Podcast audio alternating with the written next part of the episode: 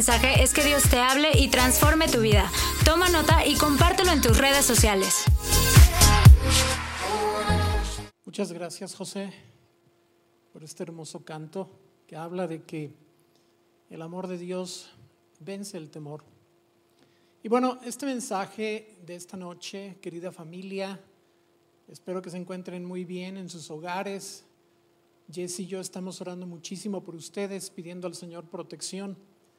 Este mensaje se llama Contando los días y surgió del último aviso de nuestras máximas autoridades en salud de que vamos a estar otros 30 días encerrados en casita y no es algo que se recibe con muchísima facilidad, pero yo quiero animarte a que seas obediente a las autoridades porque nos explicaron muy bien que estamos como en el tiempo clave de poder evitar que esta pandemia haga estragos en nuestro país.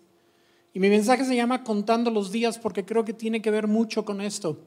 Ustedes se han dado cuenta cómo los creyentes hemos estado utilizando muchísimo el Salmo 91 y con justa razón. Es un salmo poderosísimo. Pero no es una coincidencia que el Salmo 91 con sus audaces promesas de protección esté precedido por el Salmo 90. El Salmo 90 es un salmo de ecuánime sabiduría que impide que perdamos la cordura y caigamos en una jactanciosa e irresponsable presunción que nos haría actuar como si fuéramos invulnerables. Entonces el Salmo 90 está ahí para que no hagamos con el Salmo 91 algo que no debemos hacer. El Salmo 91 tiene promesas increíbles. Les voy a leer algunos versículos. El versículo 5 dice, no temerás el terror de la noche, ni la flecha que vuela de día. El versículo 6 dice, ni la peste que acecha en las sombras, ni la plaga que destruye al mediodía. Podrán caer mil a tu izquierda, dice el versículo 7, y diez mil a tu derecha, pero a ti no te afectará. Más adelante, el versículo 10, también un versículo muy poderoso, dice, ningún mal habrá de sobrevenirte, ninguna calamidad llegará a tu hogar porque Él ordenará que sus ángeles te cuiden en todos tus caminos. Con sus propias manos te levantarán para que no tropieces con piedra alguna. Un principio de interpretación para el libro de los Salmos es que los salmos en la Biblia fueron ubicados cada uno en su lugar, no de una manera aleatoria, sino con un estricto criterio de orden temático. Los salmos están ahí no nada más aventados en cualquier orden. Los salmos tienen un orden y es muy importante el orden que tienen. Si estos son los 150 salmos, no están nada más ahí aventados, numerados al azar. Están en un orden y cada salmo ocupa el orden justo que necesita ocupar. Cada salmo es parte de un grupito de salmos con un tema eh, similar. Y el que un salmo se encuentre al lado del otro, ya sea antes o después, es muy importante para interpretarlo. Hay una relación entre los salmos, hay una relación entre los salmos que hace que la posición que ocupan nos ayude a interpretarlos. Cada, cada, vez que nosotros interpretamos un salmo debemos voltear a ver cuáles son sus salmos vecinos, porque esto nos va a ayudar a interpretarlos. Así, por ejemplo,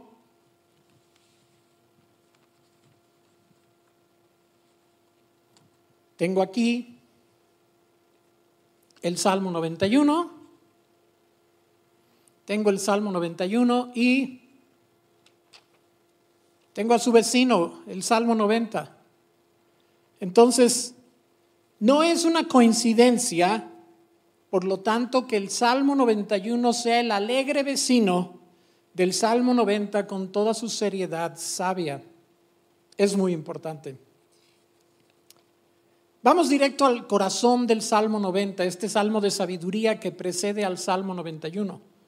En el mero corazón del Salmo 90 está el versículo 12 que dice, enséñanos a contar nuestros días de tal manera que traigamos al corazón sabiduría. Es un versículo muy conocido, pero la interpretación común que se le da a este versículo es que enséñanos a contar nuestros días, se refiere a los días de nuestra vida entera Se refiere a todos los días de nuestra vida y que está pidiendo sabiduría para vivirlos.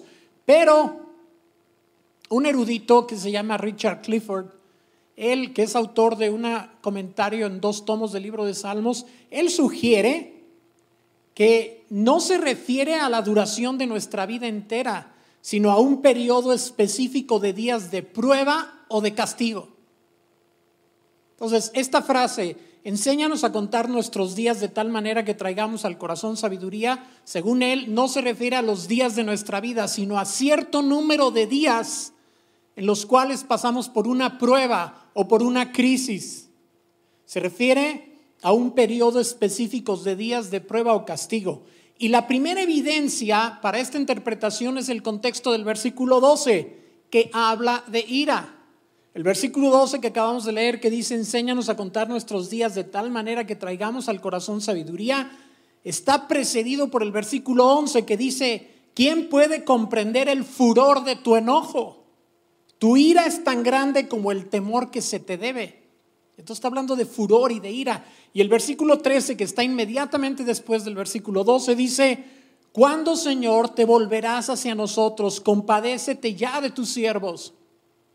Como ves, por estos tres versículos, y si lees todo el Salmo 90 te vas a convencer, el Salmo 90 es una súplica colectiva que le pide a Dios que ponga fin a un periodo de tiempo marcado por su ira divina. Escuchen algunos versículos más de este Salmo 90, que es una súplica pidiéndole a Dios que tenga compasión en un periodo de ira divina. Los versículos 3 al 7 dicen del Salmo 90, tú haces que los hombres vuelvan al polvo, perdón, cuando dices vuélvanse al polvo mortales. Mil años para ti son como el día de ayer que ya pasó, son como unas cuantas horas de la noche. Arrasas a los mortales, son como un sueño, nacen por la mañana como la hierba que al amanecer brota lozana y por la noche ya está marchita y se seca.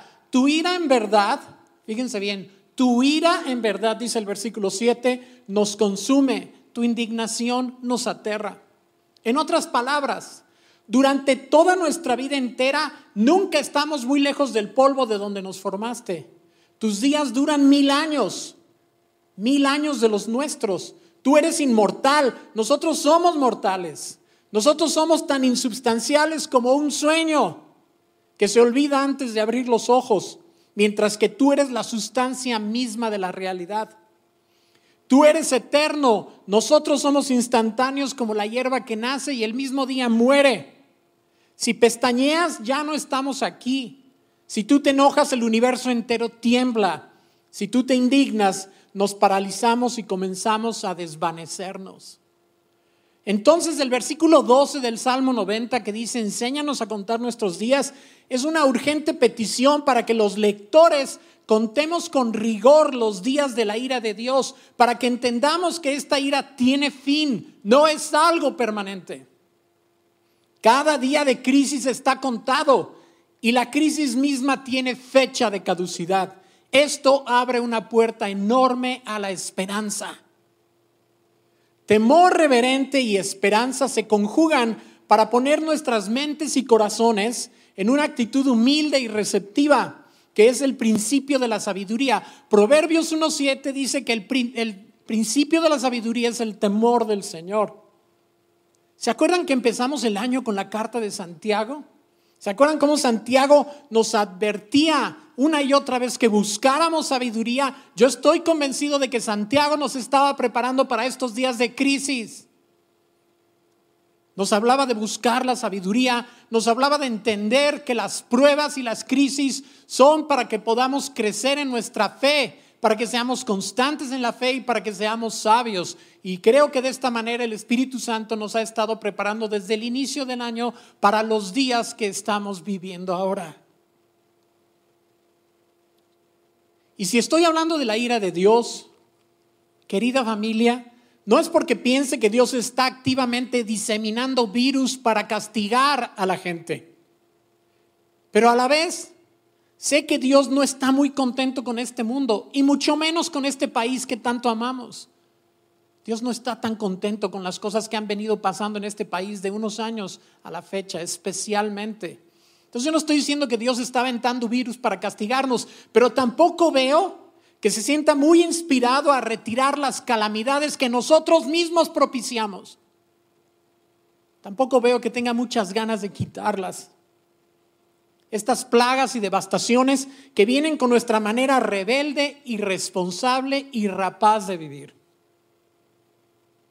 Entonces, yo creo que Clifford tiene razón. Yo creo que cuando dice enséñanos a contar los días de manera que traiga nuestro corazón sabiduría, está hablando de contar los días de la crisis que estamos viviendo, que tengamos esperanza de que tiene un conteo, esos días se van a terminar. Hay una fecha de caducidad para ellos y que podamos vivir en esos días de una cierta manera. Entonces, la primera evidencia es el contexto. El contexto del versículo 12 que dice enséñanos a contar nuestros días es un contexto que habla de la ira de Dios, del enojo y del furor y es una súplica de decirle Señor, Señor, detén tu ira. En segundo lugar, otra evidencia para interpretar esta frase en la forma en la que lo estoy diciendo es que existe un pasaje en el libro de Éxodo que arroja luz sobre la manera de interpretar este conteo de días que trae a los corazones sabiduría. Y que nos dice que es un periodo de autoanálisis y arrepentimiento que pudiera traer como resultado aprovechar al máximo la crisis y quizás acortar la duración de estos días. El episodio está en Éxodo 32 al 34 y sucede después del incidente del becerro de oro, cuando los israelitas se rebelaron en ausencia de Moisés e hicieron ídolos y a esos ídolos le atribuyeron la salida de Egipto. Le dieron la gloria a esos ídolos por haberlos sacado de la tierra de Egipto.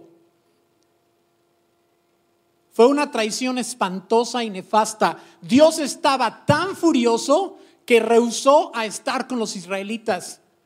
Pero después de una segunda intervención de Moisés, Dios cedió y se pudo llegar a un nuevo acuerdo, un segundo pacto, con dos tablas de la ley nuevas.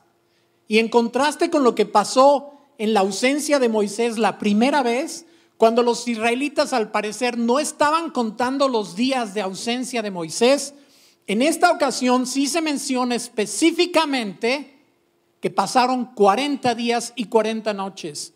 Esto lo dice en Éxodo 34, 28 dice que Moisés estuvo ausente 40 días y 40 noches. Y la apostasía y rebelión de antes no volvieron a repetirse esta vez. La diferencia, perdón, la diferencia parece estar en el conteo de los días. Esto marcó toda la diferencia del mundo.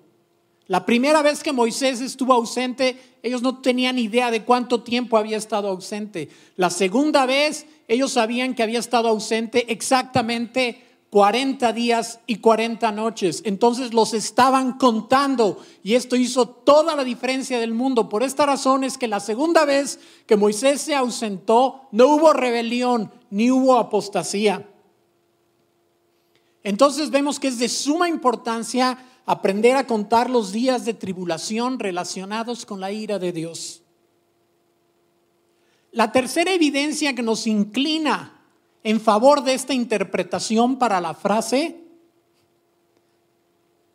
enséñanos a contar nuestros días, es que el Salmo 90 no es un salmo de David, no es un salmo de los hijos de Coré, no es un salmo de Asaf, no es un salmo de Emán, los salmistas más conocidos. Es un salmo de Moisés. Y lo dice en el subtítulo del Salmo 90. Dice, salvo de, Salmo de Moisés, el varón de Dios. Es el único salmo de Moisés en el libro de Salmos atribuido a Moisés, lo cual ubica al sospechoso en la escena del crimen. Es decir, relaciona al Salmo 90 con los hechos narrados en Éxodo a través de la persona de Moisés e inclina la evidencia a favor de la interpretación de Clifford, por lo menos para mí. Obviamente, aprender a contar los días no quiere decir que simplemente vamos a decir día uno, día dos, día tres. Aprender a contar los días significa sacar importantes lecciones de vida de la experiencia dolorosa que estos días nos ofrecen. Debemos sacar lecciones de vida. Toma un tiempo para reflexionar. Déjame hacerte un par de preguntas. ¿Qué has aprendido en estos días que quizá no hubieras aprendido sin la situación actual? Piensa. ¿Qué has aprendido en estos días que tal vez no hubieras aprendido si no fuera por la situación que estamos viviendo? ¿Qué lecciones importantes piensas que sacarán tú y tu familia una vez que pase el peligro? Piénsalo un poquito. De seguro hay lecciones de vida que vas a aprender a lo largo de esta crisis una vez que ella haya terminado. Entonces, el Salmo 90 es un llamado a contar los días de tribulación, como la crisis que estamos viviendo, aprendiendo las profundas lecciones de vida que ésta nos deja. Con esta crisis, por ejemplo, los pastores y, y las pastoras hemos aprendido que cuidar a la gente implica mucho más de lo que antes pensábamos. Creo que después de esta crisis seremos mucho más conscientes de cuánto nos necesitamos unos a otros y de los fuertes lazos que nos unen. También con esta crisis nos damos cuenta de lo frágil de nuestras estructuras, como nuestras reuniones generales y nuestros eventos. Con esta crisis nos hemos dado cuenta de una manera dramática que estas estructuras son frágiles, pueden desaparecer de un día a otro. De un día a otro ya no tenemos reuniones generales, ya no tenemos eventos.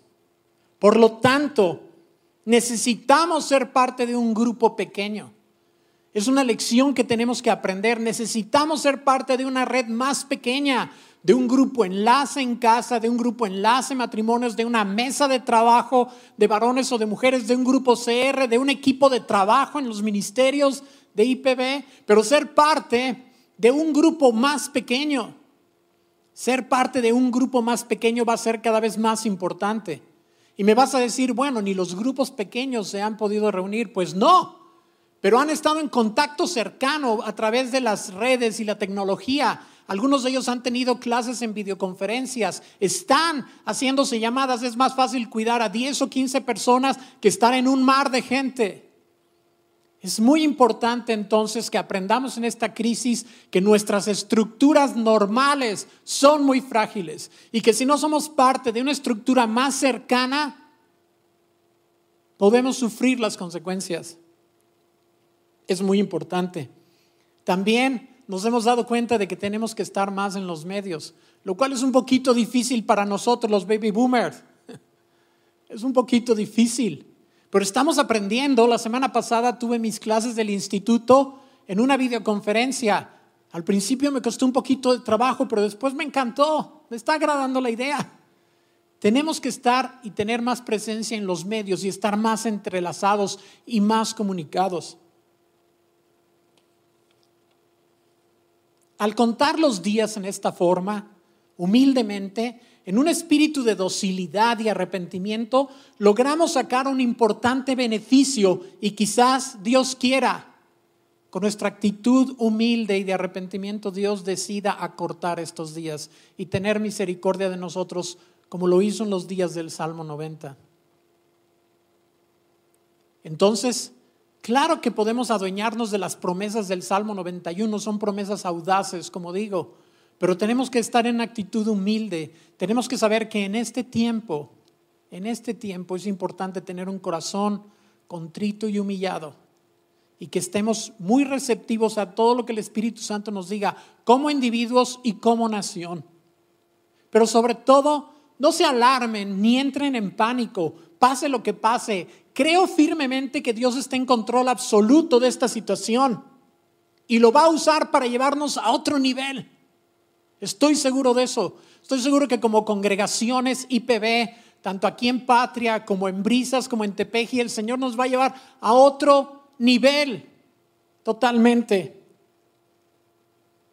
Vamos a vivir más conscientes de, como insistía Pablo, que estamos viviendo muy cerca de los últimos días. Y esto nos va a dar una urgencia, le va a dar una urgencia a todo lo que hacemos. Así que yo te invito, Yo te invito a que aproveches las lecciones que podemos aprender en este tiempo difícil. Que puedas decirle a Dios junto conmigo, Señor, enséñanos a contar estos días de tal manera que traigamos al corazón sabiduría y que cuando pase esta crisis, cuando tú tengas misericordia, Señor, y volvamos, volvamos muchísimo más fuertes y más llenos de ti que nunca.